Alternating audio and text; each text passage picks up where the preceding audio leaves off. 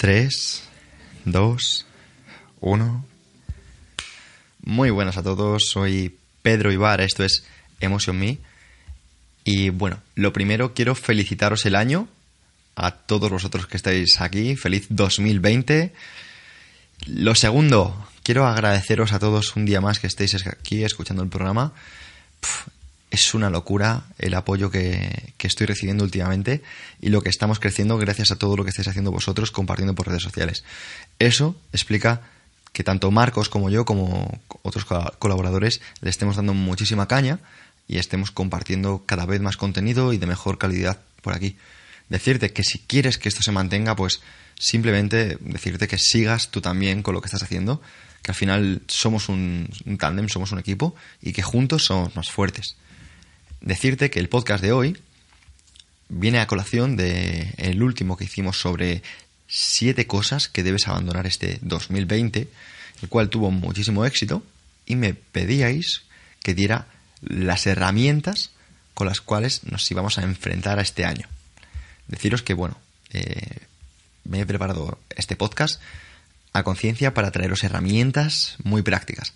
Y sobre todo quiero dejar claro que no es el típico podcast de pues debes madrugar o debes meditar o debes entrenar mejor y comer sano, darte baños de agua fría y demás consejitos de Mr. Wonderful que escuchados quedan muy bien, pero a la hora de la práctica para demasiadas personas se quedan en el tintero, por decir algo. He traído un podcast realmente práctico, traigo herramientas que funcionan, tanto a mí como a compañeros con más éxito que yo. Espero que lo aprecies y bueno, vamos a desarrollarlo punto por punto. Empecemos con el primero. Analiza tu punto de partida. A ver, en primer lugar, debes agradecer lo que ya tienes. Todo esto comienza desde la gratitud. Además, eso de compararse con los demás no funciona. Tu punto de inicio no es el mismo que el mío, y aunque tus objetivos sean iguales o parecidos, lo primero es ser realista. El otro día escuché en un podcast que a la hora de compararte con LeBron James o con Tiger Woods, no debes ver qué está haciendo LeBron James ahora para jugar como juega o qué hace Tiger Woods para tener el drive que tiene ahora. Debes compararte en el punto en el que tú y Tiger Woods o LeBron James estabais en el mismo punto y una vez que estéis ahí, pues te empiezas a desarrollar. Lo que no tiene sentido en ningún momento es pensar que personas distintas deban hacer lo mismo. Eso es absurdo. Un consejo que te quiero dejar es una cita de Mohamed Ali que cita así. Para ser un gran campeón debes en primer lugar creer que eres el mejor. Y si no lo haces, debes creer que lo eres. Esto puede para muchas personas ser algo sencillo, pero para la mayoría no. La mentalidad, esas barreras limitantes, capan cada día a millones de personas. El creer que no son buenos, el creer que no pueden, le escapa. Pues lo primero, analiza tu punto de partida. Y lo segundo, cree que vas a conseguir lo que vas a proponerte. Y esto viene a colación con el segundo punto, establecer metas. Establece metas. Para ello, como diría Confucio, cuidado con lo que deseas. Sé coherente. Si deseas X, ten en cuenta que vas a sacrificar Y si no, no vas a alcanzar X. Sé coherente.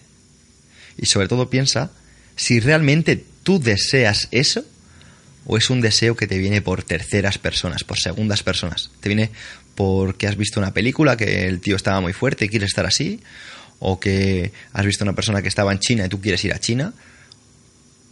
Analízate. A partir de aquí, una vez que estableza, que establezcas metas, recuerda que, como diría Marco Aurelio, empieza siendo tolerante con los demás y estricto contigo mismo. Una vez que establezcas tus metas, sé tolerante con los demás y estricto contigo mismo. Marco Aurelio. Punto número 3. Renovación. Este es buenísimo. Este, de hecho, se lo escuché en un podcast a Sergio Fernández y trata sobre desprenderse de banalidades para dejar hueco a lo nuevo. Ejemplos. Empieza por tu armario, empieza por tu desván, por tu despensa, incluso por tu frigorífico. Básicamente porque de esta manera le vas a mandar un mensaje a tu subconsciente del apego que tienes a cosas que realmente no tienen valor, sino que el valor que tienen has sido tú el que lo has decidido dar. Tienes seguramente en tu armario cosas que no valen nada a las que tienes un apego enorme.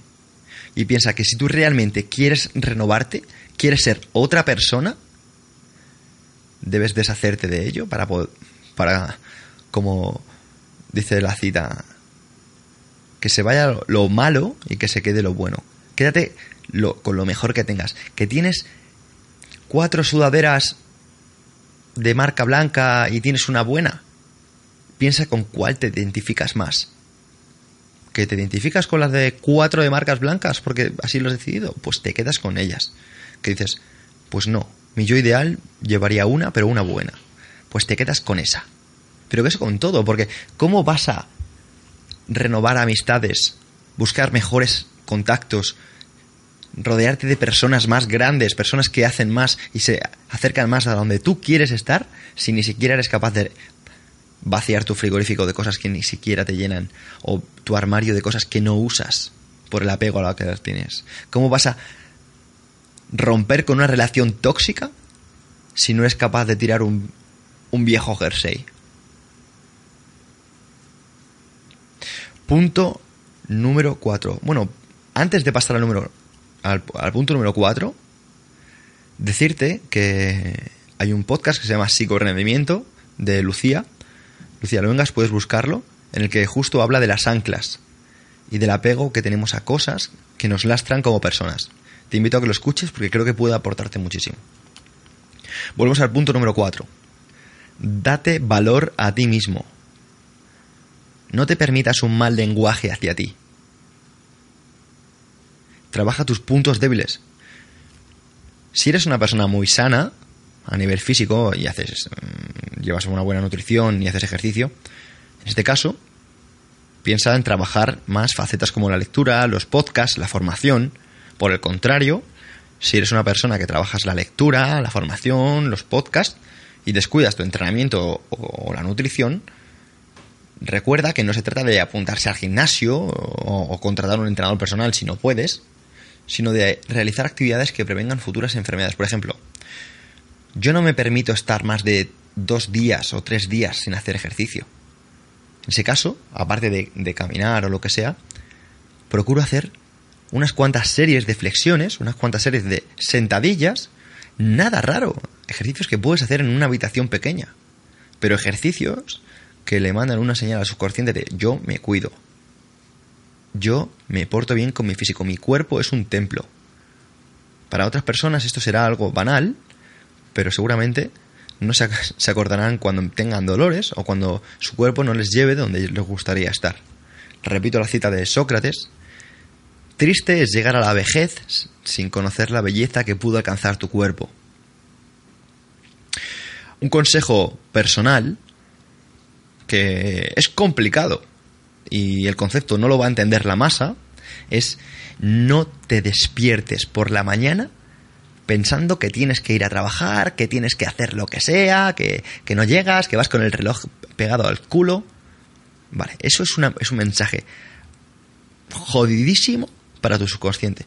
Y es algo súper frecuente para la mayoría de la población. Por eso creo que no lo, va, no lo va a entender la mayoría que escucha el podcast. Lo que quiero decir con esto es que te despiertes con suficiente tiempo como para al menos tomarte un café sin prisa, darte una ducha tranquilo, o hacerte unas flexiones y darte una ducha tranquilo. Pero no te despiertes diciendo, voy a llegar y vi el atasco. No, no, no. Si te tienes que levantar dos horas antes para hacer todo eso, lo haces. Aunque luego llegues por la noche roto. Pero no es lo mismo llegar por la noche roto habiendo dedicado tiempo para ti y sintiéndote de puta madre, que llegar por la noche casi roto, sintiéndote mal. De verdad que te invito a que lo pruebes.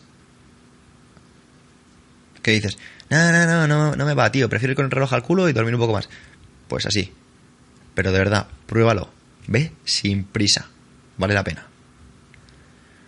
Antes de pasar al, al punto 5, otro mensaje de darte valor a ti mismo es no atiendas el móvil a cualquier hora. Establecete un cierto tiempo sin cargas.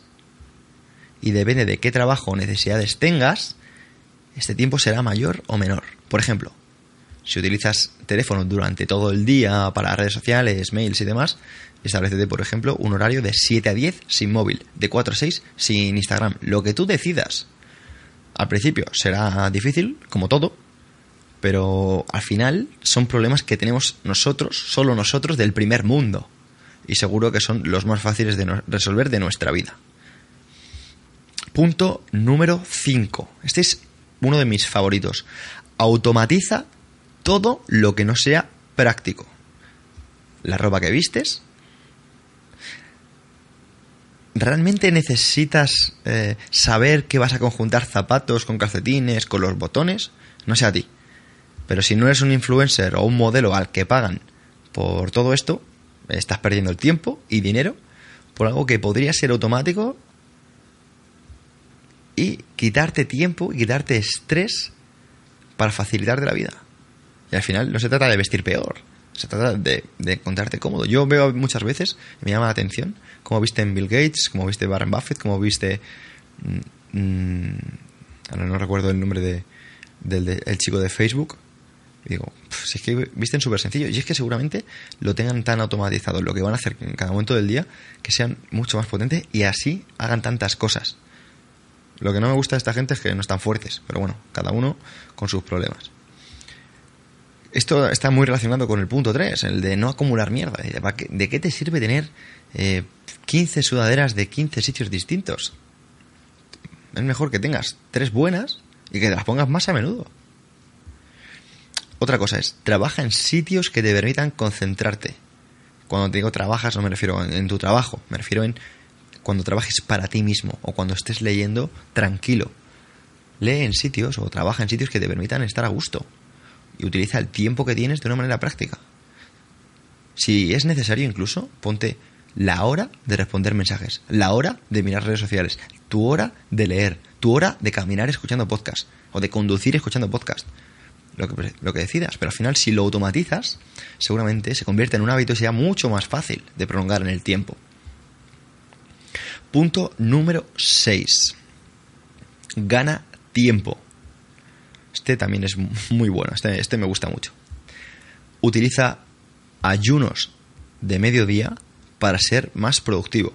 A nivel personal, algo que hago muchas veces para ganarle horas al día, sobre todo en, tiempos de lo que estoy haciendo mejor definición y quiero meter menos calorías en mi, en mi ingesta, es no comer durante mi mediodía por la sencilla razón de que el tiempo que, tardo en, entre ir a, al sitio que sea, si como fuera, o cocinar, yendo a casa a cocinar, a luego recoger, limpiar y comer,